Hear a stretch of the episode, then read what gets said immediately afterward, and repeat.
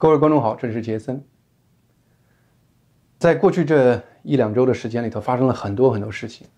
但是呢，我静下来把很多事情理了理，发现其中有很大一部分新闻事件，单独看它是孤立事件，但是你综合去看的话呢，它都被一个共同的脉络导引着。这个脉络是啥呢？就是中共好像憋足了劲儿，要保证全世界像样的国家都要恨他。我这个说出来的话，很多人就是你这个观点是不是有点儿这个倾向性呀？呃，真不是，我真的是用归纳的方法得出这样的一个结论。我真的是把很多新闻事件放在一块儿看的时候的话，我发现你只能用这样的一个结论来解释。我们今天就从三个不同的脉络来跟大家分析一下这个结论我是怎么归纳出来的。一个脉络是台湾问题，一个脉络是加拿大问题，一个脉络是香港问题。那么，台湾问题是中共一个敏感点，这一点谁都知道。在中美关系中，台湾也一直是一个敏感问题。但是呢，美国它是个法治国家，它这法治国家不是口头上嗯喊出来的，它真的是很多最基本的呃，就是国家政策都是由法律的形式固化起来的。你比如说，美国和台湾之间的关系就被一个七九年的呃《台湾关系法》所规定。嗯，在五十年代的时候，台湾和美国实际上是有一个更紧密的互相啊防卫协议。那么七九年，中共和美国建交之后的话呢，美国就出台了一个《台湾关系法》，用这个法律替代原来和台湾的关系。这个法律的话呢，明确规定了美国和台湾之间是一个正式的，但是一个非外交性的关系。而且呢，这个法规里头有两个非常重要的点。一个呢是，嗯，对于一切用武力或者强迫的方式改变现有台湾经济政治运行方式的做法，美国政府都要极其关切。第二点是，美国政府有义务向台湾出售防卫性的武器。那么换句话说呢，过去这么多年，美国不停的向美呃台湾出售武器，不是说是啊中国宣传的说啊美国这个怎么样的。挑起中国内部纷争之类的，它实际上是美国的一个法律，它政府必须按法律实施这么去做。那么中共每次都以什么中美三项联合声明作为依据，说美国这么做是错的。但事实上呢，呃，那个中美的三项联合声明反倒不是有法律制约力的一个条文，而这个相台湾关系法反倒对美国政府、美国各界是有法律制约力的。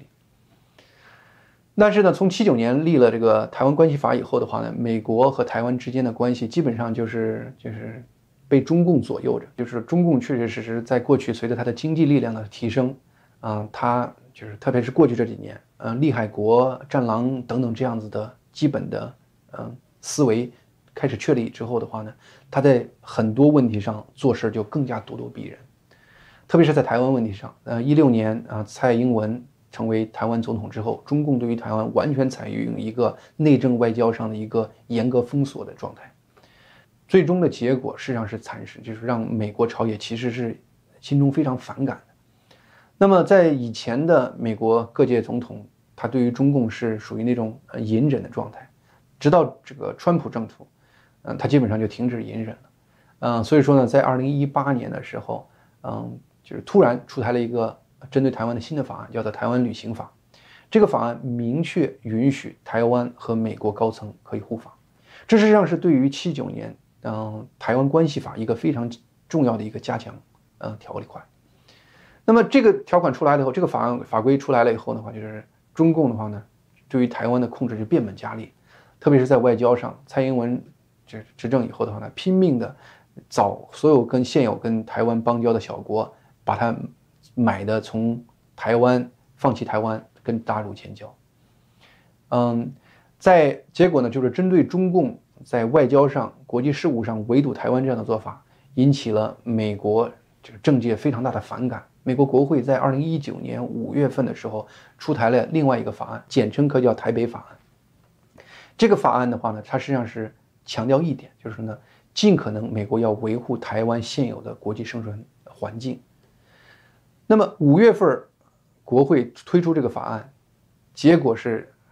九月份，中共就拼命的强迫两个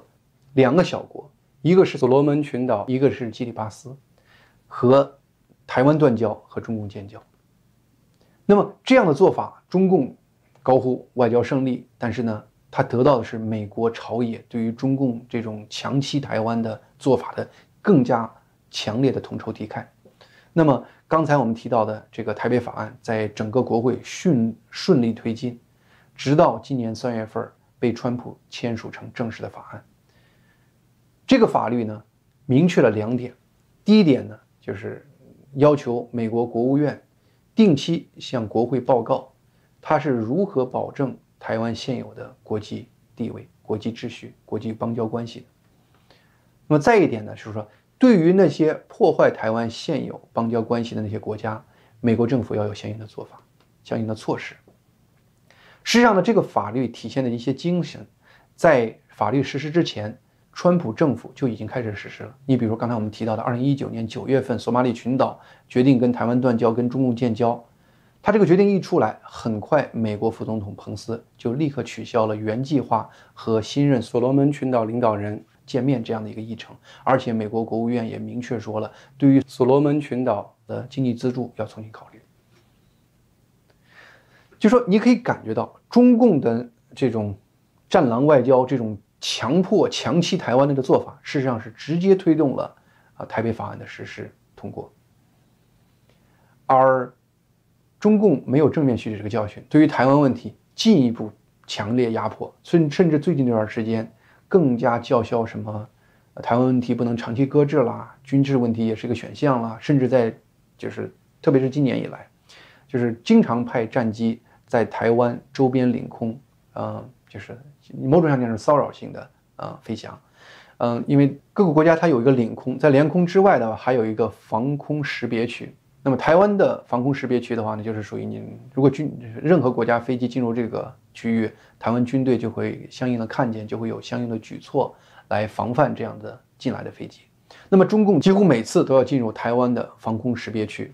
嗯，然后呢引发台湾的相应反应，而且呢它是。呃，多次以不同的机种进入，事实上是有练兵的因素在里头。这个事实上就给人一个非常大的内心的恐吓。那么在针对这样的恐吓的话呢，美国就相应的又有些法案出来，就是美国参议院有一个议员叫做霍里，他呢最近就是在六月十一号推出了一个法案，叫做嗯台湾防卫法。这个台湾防卫法呢，他就明确说呢。嗯，在就是美国的军方要保证在太平洋西岸，特别是台湾海峡，有足够多多的军力，防止嗯中共把台湾变成既成事实。什么叫把台湾变成既成事实呢？就是比如说中共突发袭击，袭击一下子占领了台湾的一些重要地区，那么这个时候呢，国际社会再反应，它就已经变成了呃，就是仅有就是只能是谴责了，因为它已经占领了台湾，呃，制裁。其实已经是晚了后招了。那么，为了防止在台湾问题上中就是中共也实施这样的既成事实这样的策略，那么这个法案《台湾保护就是防卫法》就明确要求美军要有足够的兵力阻止中共哪怕是第一波进攻，这是一个非常非常关键的法律。但是这个法律六月十一号出台之后的话呢，中共的应对是什么呢？六月十六号、六月十七号、六月十八号、六月十九号，天天。开始派飞机往台湾的防空识别区飞，而且是不同的最先进的机种。你可以感觉到，就是说他们又在干什么？实际上的历史上台北法案那个状态，他完全没有识，就是认识清楚。现在呢，好像是在努力的推现有的这个台湾防卫法案。这是一条线，台湾这条线。那么第二条线是加拿大线。我们知道加拿大和中国现在最敏感的问题就是孟晚舟和两名在中国被扣押的加拿大公民的事情，这两个事情是紧密相关的。孟晚舟实际上的扣押呢，是二零一八年十二月份，基于美国的要求，就是加拿大政府把这个孟晚舟扣留在这个过境的时候扣留在加拿大，因为美国和加拿大之间有引渡协议，而且呢，随着后面的进一步初步审理，孟晚舟触犯的法律不但是加拿大的法律，美国的法律也是加拿大法律，所以说呢，更加确认了。扣留孟晚舟是否有法律依据的？但是中共扣留两个加拿大人，完全是在孟晚舟事情发生之后应激性的政治性的反应。而且孟晚舟是在这个自己的嗯加拿大豪宅里头跟一家人幸福的生活的过程过了这十八个月，而那两个加拿大人是在中国的监狱里头被煎熬了这十八个月，有的时候甚至是就是很非人的待遇，二十四小时不关灯，随时提审等等这样的事情。特别是今年一月份开始，他们以疫情的原借口拒绝加拿大外交官再去探访这两个加拿大人，所以说这两个加拿大人的境境遇是令很多加拿大人非常揪心的。但是在这个在这个过程中的话呢，加拿大的政府特鲁多政府表现出非常软弱。嗯，特鲁多政府几乎没有明确的措施。以个别环境下被问起来的时候，他也就是说，我一直跟中共解释呀，我说我们加拿大是就是政府和司法是独立的，中共就是不听我的。中共当然他知道，但是他就是因为你软嘛，他就要欺负你。那么这个周五，就是当就是就是加拿大政府他一直用羸弱的方式对待中共的时候，中共就开始。进一步变本加厉，这个周五就宣布，呃，对这两个扣押的这个加拿大公民，我们就把他就这两两个麦克吧，这两个麦克以境外刺探中国情报罪起诉。这要罪名要成立的话，在把你这两个人关十年八年的都是正常不过的。实际上呢，这个而中国这个司法体系都知道，都是橡皮章的一个状态状态。中共想让他出结什么结果就什么结果，所以这个一旦立案。开始进入审理状态的话呢，加拿大又一次激激起了加拿大民众对于嗯特鲁多政府的这个软弱的状态的一种反感，嗯，包括嗯加拿大前就是两个前驻华的外交官，一个叫赵普，他明确说特鲁多政府在这两个公民的营救过程中没有做任何实质性的东西，嗯，他完全不理解中共只是认识两个字儿就是强硬，实际上呢。很多就是加拿大的相应的国内的主流媒体也开始抨击托鲁多政府对于加拿大整个就是说在营救这两个加拿大公民的过程中展现的羸弱的状态。这些压力其实都是对，就是加拿大毕竟也是一个这个民主政府，对这支政府实际上呢以后的针对中国的态度是是一种压力。而且呢，我们知道，在去年十二月份一个民意调查，加拿大就只有百分之二十多的人对中共还有好感，而今年三月份再次民意调查。这个好感量就直线下跌，就变成只变成百分之十二了。那么这个事情出来，这个我们可以想象，整个民意对于中共的好感就进一步开始下跌了。而民意在西方社会，它不但会决定政府的决策，同时它也会决定一些公司的决策。呃，很明显，虽然就是加拿大政府没有应美国的要求取消这个华为在加拿大五 G 建设中的权利，但实际上呢。最近爆出来消息说，加拿大三个很重要的电信公司在五 G 的设计选择上，就是技术选择上都放弃了华为。这是加拿大这条线。那么第一条线，第三条线就是，呃，香港这个事情。从去年的反送中到今年，呃，中共强推这个国安法，香港事情一直是世界两大阵营一个就是交织的一个核心热点。一个阵营现在很明确是中共，另外一个就是以美国为代表的西方自由社会。但是中间呢有一些摇摆力量，比如说欧洲，特别是欧洲一些重要的国家，德国，在香港问题上一直表态比较暧昧。但是呢，就在这个周末星期五，比如说欧洲就是议会以压倒多数的选票通过一个决议，二百五十六票对三十八票通过一个决议。这个决议明确要求，呃，欧盟的各个成员国说呢，在中共强推嗯香港国安法的这个情况下，各国政府都应该在国际法庭上，嗯以他们违背了中英联合声明为啊依据，呃告就起诉嗯中共政府，呃中英联合声明其实是在联合国备案的有法律约束力的呃一个文件一个法律文件，而不是中共声称的所谓一个历史成为一个历史没有意义的一个历史文件，根本不是那个回事。这个决议还明确说了，我们对于中共的一些官员破坏香港民主自由的这些中共官员，我们应该也有相应的制裁。但是这些都是决议，它是一个呃整个欧洲民意的反应。但是呢，要在政府层面执行，那么政府还得要再推一把。果然，中共就开始推他一把了。在呃星期六，嗯，就是中共本地的下午六点，就是美国这边星期六就是早上六六点，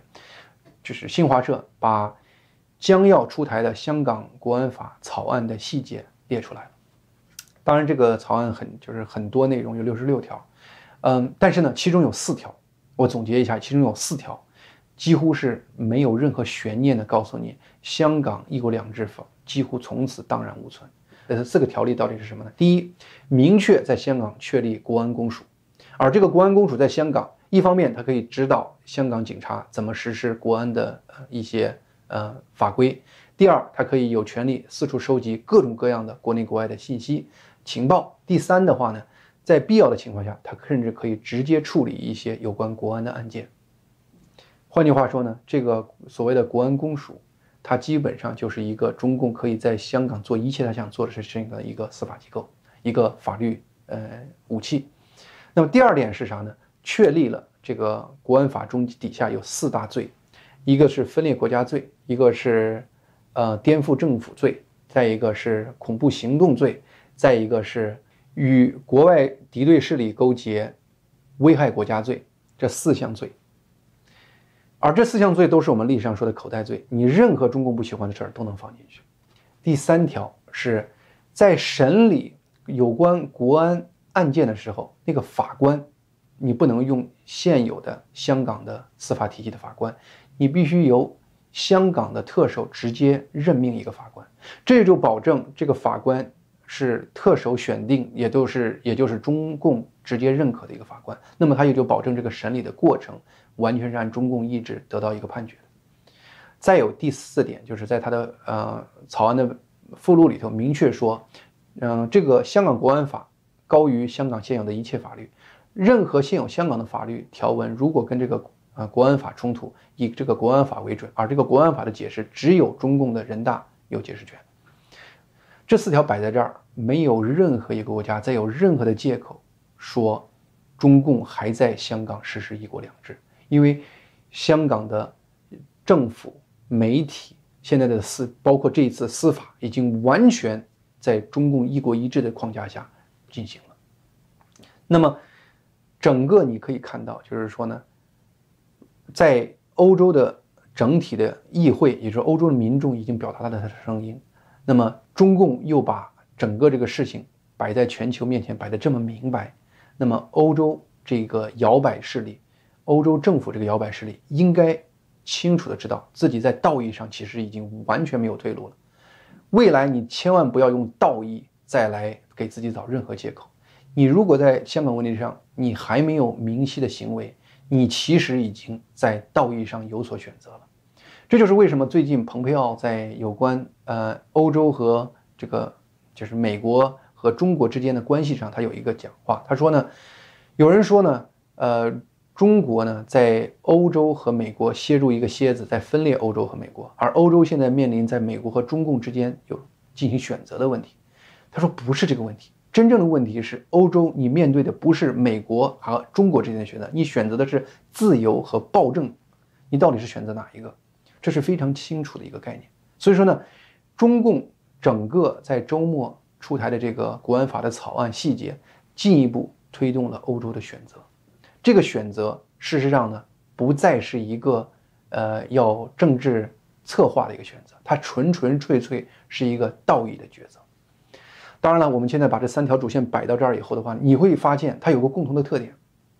就是在一个关键点，中共都会有相应的行为来促进某一个事情、某一个法案、某一个政策的一个往前的推进。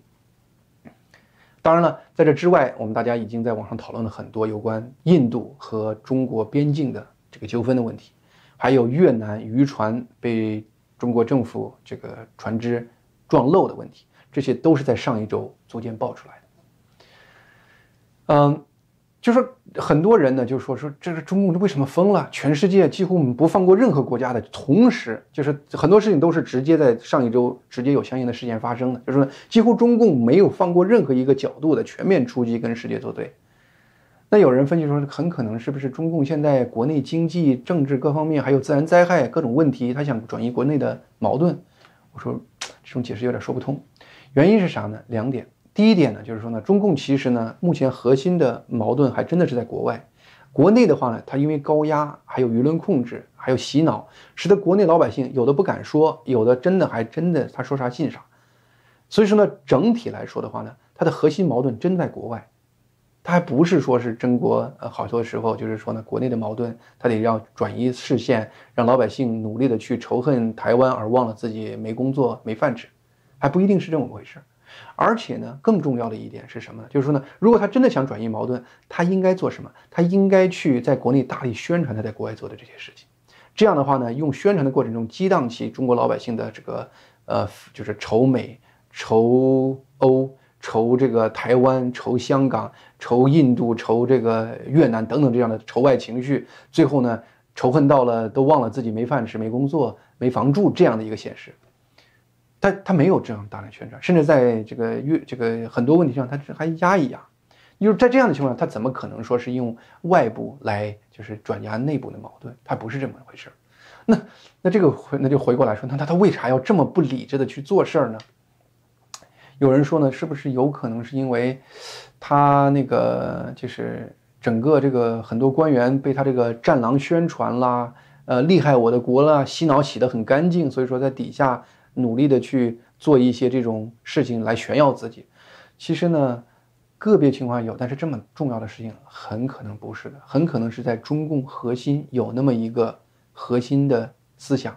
我们网上网民把它叫做总加速师，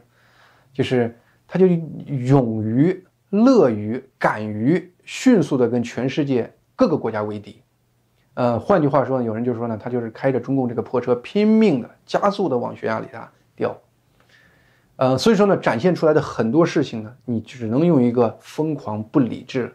来描述，因为任何有一点点国际，就是整体战略思想的人，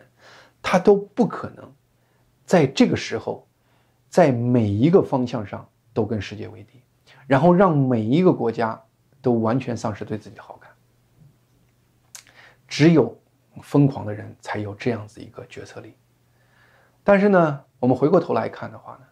就是说呢，在东西方都有一个就是让人惊讶的一个共同的一个智慧的一个说法，比如说东方老子说的“天要令其亡，必先令其狂”，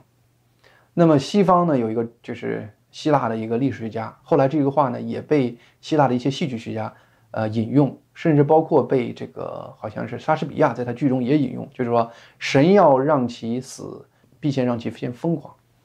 两个话，不同的语言描述，确实是一模一样、一模一样的一个概念。所以说呢，从某种意义上讲，很多现在的事情，你总结起来的话呢，你几乎只有一个概念，就是说呢，中共真的疯了。看来呢，有的时候呢，就是有人喊出这个“天灭中共”这个概念，有人说是口号，后来越看越觉得好像呢，也不完全是个口号，